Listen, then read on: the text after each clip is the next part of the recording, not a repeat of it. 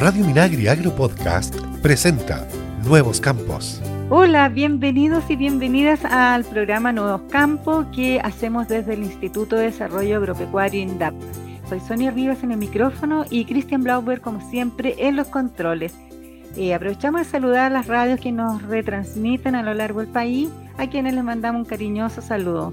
Hoy día, em, continuando un poco con lo que vimos en el episodio de la pasado en Nuevos Campos, queremos retomar el tema de los suelos, eh, que a pesar de que uno puede creer que un suelo es infinito, no es infinito, cuesta mucho que se haga un centímetro de suelo, según los expertos toma casi mil años hacer un centímetro de suelo. Y para eso tenemos a mm, nuestro entrevistado de hoy, quien es eh, el jefe nacional de mm, la División de Fomento de INDAP, Sebastián Acosta, eh, profesional que, con el que vamos a conversar cómo podemos nosotros acceder al programa eh, de recuperación de suelo ya que la situación cambió. Bienvenido Sebastián, ¿cómo estás? Un gusto saludarte Sonia. Bien, muchas gracias. Gracias por el espacio. Estaba ahí diciendo que la situación cambió porque obviamente el año pasado, cuando se hacían los concursos para postular al programa de recuperación de suelo, no es la misma de hoy para las regiones de Ñuble, eh, Biobío y la Araucanía. Entonces, te quería preguntar qué va a pasar con esas regiones, con estos suelos que están eh, arrasados por los incendios. Sí, bueno, la situación de los incendios también va generando una reconfiguración de, del, espacio, no solo del paisaje, sino también de, lo más importante en la producción también, que es el suelo. Efectivamente, el daño en las zonas más afectadas por el incendio mismo y así también las aledañas tienen distintos grados de afectación eh, que, que también está directamente relacionado al tiempo en que se va a demorar. Por lo tanto, urge y es necesario poder ir reconduciendo cuáles son los apoyos que entregamos, en este caso como en el programa de suelo, el, el, CIRS, el Sistema de Incentivos para la Recuperación de Suelo Degradado, que se opera principalmente entre el SAG y nosotros desde el INDAP. Entonces, eh, en este escenario se han ido tomando algunas adecuaciones, principalmente en términos de, de habilitar eh, un llamado por emergencia, por la situación que es, eh, donde básicamente se adecua la tabla de costos que rige el programa para poder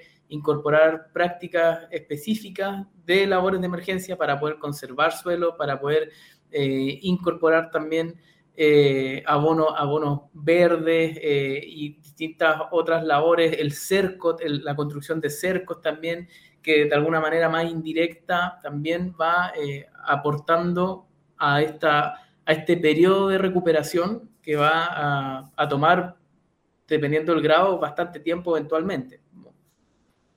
Muchos años seguramente. Oye, y aquí en este mm, programa eh, me imagino que hay condiciones especiales para estas tres regiones. Eh, ¿Cómo eh, se va a otorgar antes el programa o se va a mantener los calendarios de rigor? Sí, bueno, en atención a, la misma situación, eh, actualmente también es importante que quienes nos escuchen eh, en, las zonas, en las zonas afectadas eh, están a disposición las distintas direcciones regionales, agencias de área, la adecuación de los llamados del concurso de este programa, del programa de suelo, con esta noción de emergencia. Hay disposición, ya estamos eh, reconduciendo nuestro, nuestros presupuestos para poder eh, atender eh, con lo que está disponible hoy estas situaciones con esta nueva tabla de costo o tabla de costo actualizada, mejor dicho, que de alguna manera prioriza, como, como te mencionaba, la construcción de cercos con mallas, cercos tradicionales, el establecimiento de abonos verdes, la aplicación de guano y bueno, además de, por supuesto, también poder incorporar planes de manejo con las prácticas tradicionales que se conocen en el programa. O sea, de Oye, algunas más. ¿Hay alguna ya una cifra más exacta de cuánto, mm, de cuántos son los afectados, bueno, los usuarios nuestros, cuántos son los usuarios de INDAP afectados que tienen sus tierras con problemas? Bueno, de acuerdo al catastro que se ha impulsado todas estas semanas, desde, desde el día prácticamente dos del, o tres del, desde que se empieza a, declarar esta, esta catástrofe, este incendio mayor, eh, que se hizo en, conjunto entre la subsecretaría y nosotros desde INDAP, hay un total, o sea, un poco más de 11.000 personas catastradas, de los cuales eh, usuarios de INDAP, usuarios y usuarias de INDAP, son poco más de 9.000. Entonces, eh, con distintos grados de afectación. Hay personas, por supuesto, que, por ejemplo, eh, no han, o sea, que perdieron todo, hay que partir de esa base, esto es una catástrofe, y que también han tenido distintos grados dependiendo del rubro, Ah, eh, hablamos también en otros espacios respecto de lo que pasa con los viñateros, la zona del Valle, Valle Iritata también se, afectó mucho, pero particularmente hablando del suelo, la producción eh, de praderas, de cereales, de hortalizas, de frutales, etcétera, eh, hay distintos grados de afectación, por lo tanto, lo que puedo, comentar es que dentro del catastro nosotros tenemos más de 9.000 personas que han tenido distintos grados de daño, pero de alguna u otra manera son, son daños productivos. Entonces, igual está afectado, si está afectada la planta, también está afectado el suelo. Si fue arrasado por el, por el fuego, eh, hay evidencia. ¿Y se irá a dar eh, respuesta a toda esta gente? ¿Qué crees tú? Porque igual los recursos son limitados, los programas son limitados. ¿Cómo se va a poder trabajar con las personas que a lo mejor no alcancen a, ser apoyados por este programa? O sea, toda nuestra oferta programática eh, y así también aquellos apoyos que se han entregado a la institución para ir en, apoyo, por ejemplo, en alimentación animal en un primer momento, que fue lo primero que, sacudió entendiendo la emergencia viva. Eh, y ahora, hoy también, eh, bueno, se han hecho anuncios respecto de, este apoyo en esta fase de eh, ya de control de la emergencia. están destinados, por supuesto, eh, a apoyar a distintas partes de la población. Aquí la idea, o sea, más que la idea, es, es una responsabilidad poder llegar a toda la cobertura posible dentro de, de, de los escenarios que están catastrados.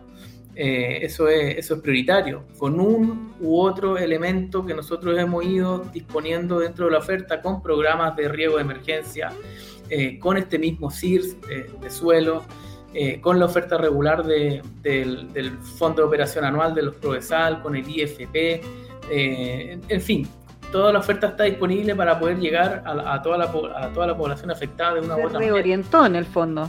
Claro, y además se complementa con aquellos recursos que se han ido entregando desde, digamos, desde Hacienda y otros elementos también de otros ministerios. Aquí hay una, población catastrada, afectada, que hay que ir en respuesta de. Eh, Oye, pero en todo caso, para dejarlo claro, se reorientó en esas zonas, en esas, en esas regiones. porque, afectadas por la emergencia. Claro, porque en las otras regiones va a continuar el calendario, me imagino, normal, o qué sé yo, ¿no? Claro, o sea, la, operación regular de INDAP en las otras regiones, salvo que haya alguna situación de emergencia, por ahí tuvimos entre medio del incendio un par de semanas que hubo problemas en la región de Antofagasta con, con el invierno altiplánico, con lluvias fuertes que también ocasionó algún daño más puntual, pero daño al fin y al cabo. Entonces, claro, el calendario de operación regular de INDAP está desplegado en todo el país, en las zonas que están en emergencia y que en estas zonas que están en catástrofe eh, por cierto que hay una readecuación, eso es importante hacer ese énfasis. Novedades para el Chile de hoy.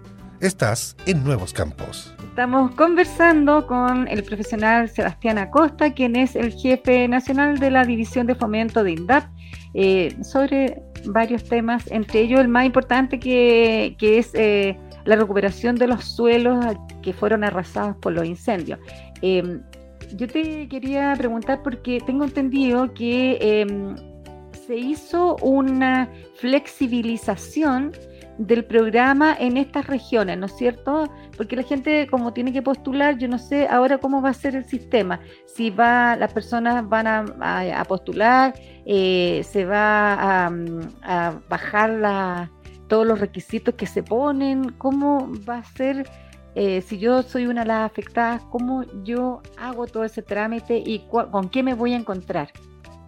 Claro, bueno, lo básico, como dado que el, programa de suelo está regido por una ley, la, ley 20.412 y su reglamento, eh, y los operadores somos el INDAP y, ISAG, eh, eso como, como contexto, la tabla de costos que rige el programa para poder entregar el apoyo también se adecua en el contexto de emergencia.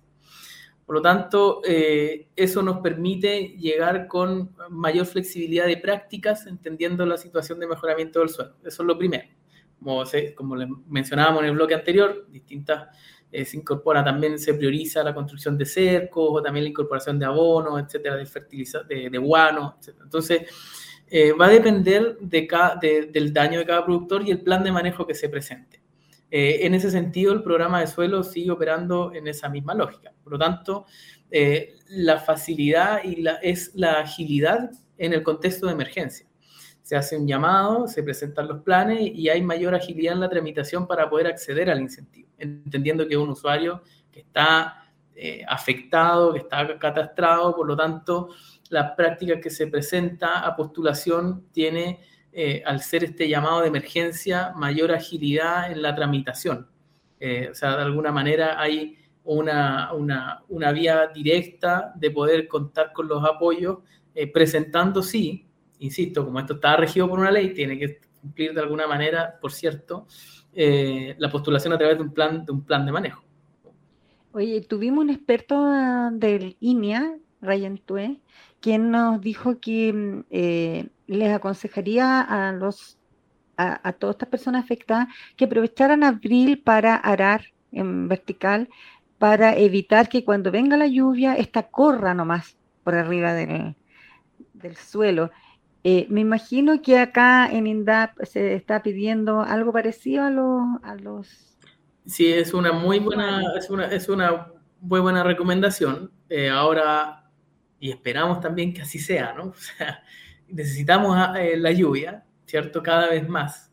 Em, pero en, este contexto productivo donde hay un suelo afectado y que está compacto, eh, también producto de, la afectación del incendio, eh, que está, puede estar más duro, por lo tanto, es cierto, puede quedar el agua ahí, que puede que cueste más, las capacidades del suelo, principalmente orgánicas, en las primeras capas, que, tienen que ver también con la absorción, eh, se ven disminuidas. Entonces, existe este riesgo de, que haya escorrentía, como que, quede ahí. y que se degrade más encima el suelo, se erosione, o sea, ni siquiera sirva para algo. Entonces, eh, claro, la recomendación de arar verticalmente en preparación a las lluvias, que esperamos, insisto, que, ojalá pueda pasar en las zonas también eh, productivas. Eh, obviamente hay que tener ciertas consideraciones eh, con, la, con, la, con, la, gente, pero em, eso implicaría que el agua pueda infiltrar mejor. Entonces, naturalmente sería, es, es un buen es un buen llamado, digamos. Sebastián, y también eh, quería consultarte cuando hablábamos de cómo se ha hecho esta articulación con otro servicio, también con otros ministerios. Ahí eh, está jugando un papel también el Ministerio del Medio Ambiente, ¿no? Sí, estamos, bueno, eh, esto es un esfuerzo estatal y obviamente hay que poner a disposición en las zonas afectadas todo el aparataje disponible público y también privado que se ha estado haciendo, por supuesto. Eh, es importante ese, mencionarlo también. Eh, en particular, nosotros con el Ministerio de, Medio Ambiente y obviamente en su, en, su, en, su, propia expertise, y que también tiene que ver con la biodiversidad y, el, y, también, obviamente, en consecuencia del suelo. ¿no? Entonces, eh, estamos en un trabajo y en un contacto permanente para poder apoyar en la difusión y en la entrega de recomendaciones técnicas para, la mejor conservación del suelo, en paralelo a nuestros instrumentos de fomento que van en un apoyo eh, específico y directo, pero también es importante, obviamente, en una situación sobre todo como esta catástrofe, eh, no es que pasa, o sea, no es normal, por lo tanto, eh, acudir en apoyo y las orientaciones para enfrentar esta situación posterior al incendio eh, también es muy importante. La acción formativa e informativa que nosotros tenemos es fundamental y ahí el Ministerio de Ambiente, en particular eh, su área de recursos naturales y biodiversidad, eh, la idea es que, y, y, vamos a empezar, y estamos en, esas conversas para poder desplegar las mejores campañas y recomendaciones para la conservación de los suelos y, y todo lo que viene ahora, que es una etapa diferente en términos de la reconstrucción, la rehabilitación, la reactivación, eh, y ahí tenemos que estar todos al pie del cañón, digamos. Ay, pero en esta mm, como campaña de difusión se va a hacer a, lo largo de todo Chile, ¿no? bueno, la sí, vamos a enfocarla, la idea es que, como te mencionaba, o sea, esta nueva etapa eh, requiere también de obviamente enfrentarlo de ciertas formas y toda la orientación técnica que podamos dar eh, y con todos los actores que tengan que ver con el, con el tema, felices de hacerlo. ¿Se ha pensado hacer eh, con esta experiencia ya del 2017 y ahora con esta tremenda catástrofe que hubo, de hacer eh, como campaña o, algún tipo de trabajo que sea que se haga año a año, en la época de, diciembre o enero, para prevenir incendios? Porque según los expertos, cada vez va a ser más frecuente que pueda pasar esto por el cambio climático y porque a veces eh, las personas no limpian sus predios y si hay un pedacito de vidrio, si hay no sé qué cosa, se te puede formar un, incendio en tu, pedazo de terreno.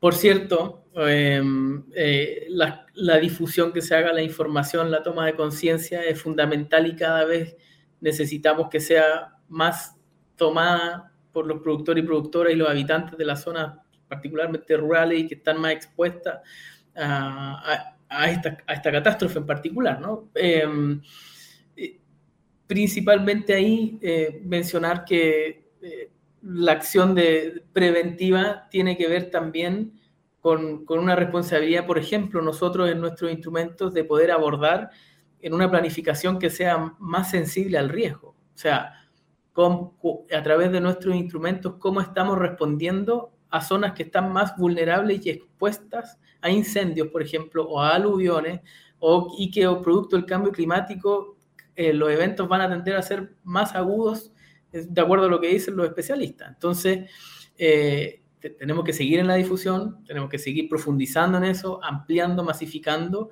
y al mismo tiempo tomando acción. Y tomar acción es que nuestros instrumentos también tengan una consideración explícita en la, en la, planificación y en la gestión del riesgo para al momento de entregar un incentivo. ¿A qué me refiero? Voy a tomar otro ejemplo que, que no es de incendio, es de aluvión, pero es una emergencia igual. Eh, si, si, ocurre un aluvión, yo tenía un invernadero ahí que fue arrasado. Eh, será eh, correspondiente que ese, que ese invernadero al momento eventualmente de reconstruir eh, esté en el mismo lugar o no. Eh, y esas son nociones que pueden parecer súper obvias, incluso cuando uno está en, el lugar mismo, pero desde la planificación de la política de apoyo, y eso es nuestra responsabilidad en, el fomento productivo que hacemos del INDAP, tenemos que hacerlo explícito. Y ese es uno de, los elementos más relevantes también que, que, que nos deja en punto de destacar eh, hacia adelante. Eh, hay, que, hay que avanzar mirando y, a tal como, como se ha hecho hoy día. O sea, este, esto de cambiar el nombre de, de Onemia a Senapred también eh, es la misma lógica. Estamos hablando de prevención del riesgo. O sea, la acción reactiva, claro, está, pero tenemos que incorporar la fase preventiva a todo nivel. Y ahí todo esfuerzo de adecuación y, por supuesto, de comunicación es absolutamente necesario. Para una buena cosecha el agua es absolutamente necesaria, pero contar con ella requiere de un permiso llamado Derecho de Aprovechamiento de Aguas, el que debe estar inscrito y regularizado. Para ayudarte, contamos con el BLA, Bono Legal de Aguas, un instrumento del programa de riego del INDAP que busca apoyar a las y los pequeños agricultores en esta tramitación. Para más información acércate a tu agencia de área INDAP o visita indap.cl. INDAP 60 años transformando el campo. Ministerio de Agricultura, Gobierno de Chile. Porque el campo es el futuro para el Chile de hoy. Seguimos en Nuevos Campos. Estamos conversando con Sebastián Acosta, quien es profesional y jefe eh, nacional de fomento de INDAP, eh, sobre eh, los tratamientos preventivos de muchos riesgos que está ocurriendo, están ocurriendo hoy día en la agricultura debido al cambio climático. Y, esta política que nos comentabas en el bloque anterior es muy interesante porque, eh, así como en salud, hay que prevenir también en todo lo que significa la salud de nuestros suelos, de nuestras huertas, y recordar también que la agricultura familiar campesina nos surte a todos los chilenos de comida, ¿no? Que esta, toda esta hectárea, eso significa bastante menos comida para eh, nuestros propios ciudadanos. ¿Cómo se ve ese panorama hoy día? Bueno, ahí, dependiendo del rubro, eh, va a ser la afectación. Ahí, aquí hay daño en muchos y por la zona del país que es, que es una amplia productora de alimentos, ¿no? Sobre todo en la pequeña agricultura, en el, tema del autoconsumo, el abastecimiento más local, eh, hay un impacto que e, es, e, evidente. Eh, ahora, hay temas en la apicultura, en la producción de praderas y en consecuencia también en, eh, en la ganadería con las cabezas de ganado afectadas. Eh, en frutales, en hortalizas, en los viñateros también que hemos visto, eh, entonces, y que se está abordando. Y desde ahí el, el, el, punto es que necesitamos de alguna manera lo que conversábamos en el primer bloque y en el segundo bloque, eh, setear para adelante cuáles van a ser los pasos. O sea, hoy día tenemos que tratar de recuperarnos rápidamente, pero tener una mejor recuperación. Y ese es el que incluso eh, desde, el presidente eh, se, ha, planteado, o sea, que la recuperación y la rehabilitación que se haga nos deje en un mejor lugar que como estábamos. Eh, por lo tanto, los esfuerzos creo que son necesariamente conducidos ahí, conociendo el impacto, cómo vamos a planificar mejor, institucionalizar también la, la, gestión del riesgo de manera institucionalizarla, pero internalizarla en la práctica también, eh, y eso va a tener, obviamente, una redundancia en que cuando se empiece el despliegue, la recuperación de las especies y los productos, eh, o sea, perdón, de la, de, la actividad productiva, eh, sea con un enfoque más sostenible, que, permita también poder recuperar la capacidad de, de producción que, que, en muchos aspectos se perdió. Oye, a la larga esto va a ser como lo que pasó con los terremotos, ¿no? En este país, porque hasta el año 60 se caía, se caía todo el país había miles de muertos. Y después se cambiaron las normas y se trabajó en prevención y todas las normas de construcción cambiaron y eso hace que hoy día eh, podamos reírnos en fondo de un, de un movimiento tipo 6, 7 grados por ahí, eh, porque estamos, eh, hemos prevenido ¿no? este tipo de cosas. Así también me imagino que va a ocurrir con los incendios y con otro tipo de, fenómenos que se dan en, bueno, y que el cambio climático ha traído, porque estos ríos atmosféricos que se produjeron hace unos, unos años no se, no, se daban, y hoy, hoy día vemos que eh, en Estados Unidos y en otros países ha habido no uno, sino que varios ríos atmosféricos que han dejado realmente muchos daños. Entonces, ¿cómo nosotros nos preparamos para ah, hacer frente a este tipo de cosas. Y en ese sentido, en los incendios, yo creo que otra cosa que a lo mejor ahí van a tener que poner ojo también es en el tipo de construcciones que se dan. Por ejemplo, ya, el invernadero, a lo mejor ya no va a tener que ser de palo, va a tener que ser eh, de metal, como no sé, de otra otro tipo de material para que en, en la eventualidad que venga un tipo de este, no se dañe todo el, la construcción.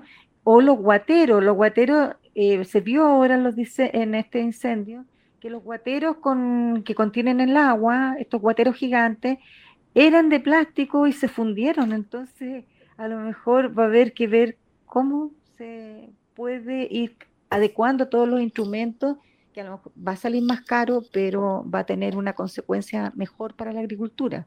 Sí, creo que se, o sea, para tratar de ver el, aprendizaje en esto, lo que mencionaba en el bloque anterior. Aquí la, planificación es fundamental. Y la planificación me refiero a poder visualizar bajo un esquema de territorio en donde estoy inserto, no simplemente llegar a un predio y poner una inversión porque obviamente tiene un, un, beneficio productivo, pero ese beneficio productivo también se da en un contexto predial y en un contexto territorial. Y ese también es una transformación del paradigma de ver en este caso la forma de hacer las cosas eh, cuando hablamos de fomento productivo. Nosotros fomentamos, apoyamos la producción, que haya más, pero ahora que haya más, entendiendo y siendo conscientes del lugar donde estamos eh, generando eh, ese apoyo a la producción. De esa manera vamos a poder seguir internalizando la palabra prevención. Eso es fundamental. Oye, te va a tocar una dura tarea, Sebastiana. Tú, que, tú, que asumiste tan feliz la jefatura nacional de fomento de INDAP y ahora te va a tocar como eh, refundar muchos programas, cambiar muchas cosas eh, en vista de la prevención, justamente lo que estamos hablando, y también de eh, incorporar otro tipo de cultivo ¿no? en, los predios, que sean no solamente monocultivos, sino que distintos cultivos. Ahí va a entrar la agroecología en esta materia y, eso va a presentar otro, otros Chile en no sé, por un 10 años más va a ser otro Chile en ese sentido. ¿O estoy equivocada? Es un desafío grande, eh, pero estamos trabajando para, y, tenemos ahí cositas que ya iremos conversando, ojalá en otros espacios para poder eh, ir, ir, materializando esto. Si esto eh, es cierto, desafío grande, hay harto que hacer, hay que recuperar, esta recuperación va, va a tomar tiempo, eh, va a ser transversal eh, al momento de, seguir operando la institución, pero esto nos tiene que dejar también claro, insisto, la gestión del riesgo al momento de hacer fomento productivo, eso tiene que estar transversalizado y, y, una recuperación sostenible en términos de poder especificar nuestra acción. Y eso, esos puntos los estamos trabajando específicamente con nuestro equipo para poder tener instrumentos explícitos y específicos de poder apoyar en, la, una transición sostenible eh, y también, obviamente, especificar y aumentar, ojalá, la producción de nuestros cultivos que nos alimentan. Y asimismo, en los programas regulares, en la asistencia base que entregamos eh, desde el INDAP, en los programas, en el PRODESAL, en el, en el PADIS, en el PETI, eh, también por su parte en el SAT, necesariamente tenemos que avanzar activamente, esto no nos puede dejar inerte. Aquí, este es el punto para poder seguir caminando en, en esa dirección de una planificación sensible al territorio, al riesgo, que son elementos que obviamente desde nuestro director nacional y desde toda la administración de, del INDAP, del Ministerio de Agricultura, son claves. O sea, aquí eh, esto, esto es para quedarse dentro de la institución. Eh, entonces, ¿Y de cuánto tiempo estamos hablando esta planificación? ¿Desde cuándo, cuándo, se empezaría a echar a andar esta nueva planificación? Nosotros llevamos en el INDAP, eh, llevamos un par de años trabajando eh, activamente, con, en particular con la FAO, la Organización de las Naciones Unidas para la Alimentación y la Agricultura, en una propuesta de política institucional de gestión del riesgo. a propósito de los eventos de este verano, eh, eso por supuesto que toma una especial relevancia y nosotros esa política interna que nos va a guiar y orientar en poder seguir propiciando los espacios de formación, poder profundizar la planificación de nuestro programa, eh, tiene que tener resultados al más breve plazo posible. Nosotros esperamos que ya las siguientes planificaciones, sobre todo en las zonas de riesgo, incorporen ya una noción de eh, cómo vamos a reactivar considerando que este es un lugar donde hubo una catástrofe eh, y, que eso también moldea qué es lo que vamos a hacer ahí. justamente ¿Estamos, hablando, del 2024? Y claro, o sea, esto, esto no, no, no, hay, no, hay, tiempo que esperar, digamos, la política de gestión del riesgo eh, institucional del INDAP es ahora, como, tenemos el aprendizaje y la experiencia y esto tiene que verse reflejado en las siguientes temporadas sí o sí.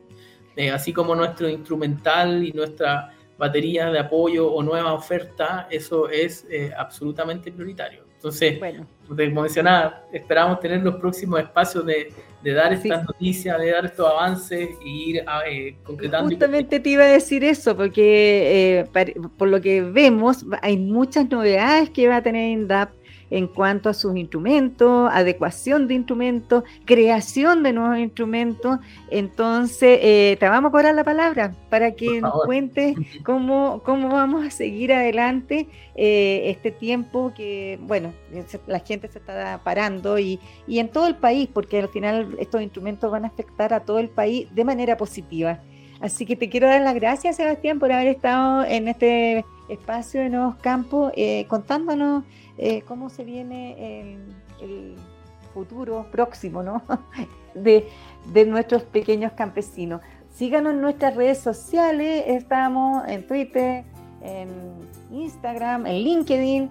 También eh, pueden repetir este episodio por Radio Minagre, por Spotify y por Apple Podcast. Cuídense mucho, chao, chao. Muchas gracias, chao. Chao. Nuevos Campos es una iniciativa de INTAP y FUCOA del Ministerio de Agricultura.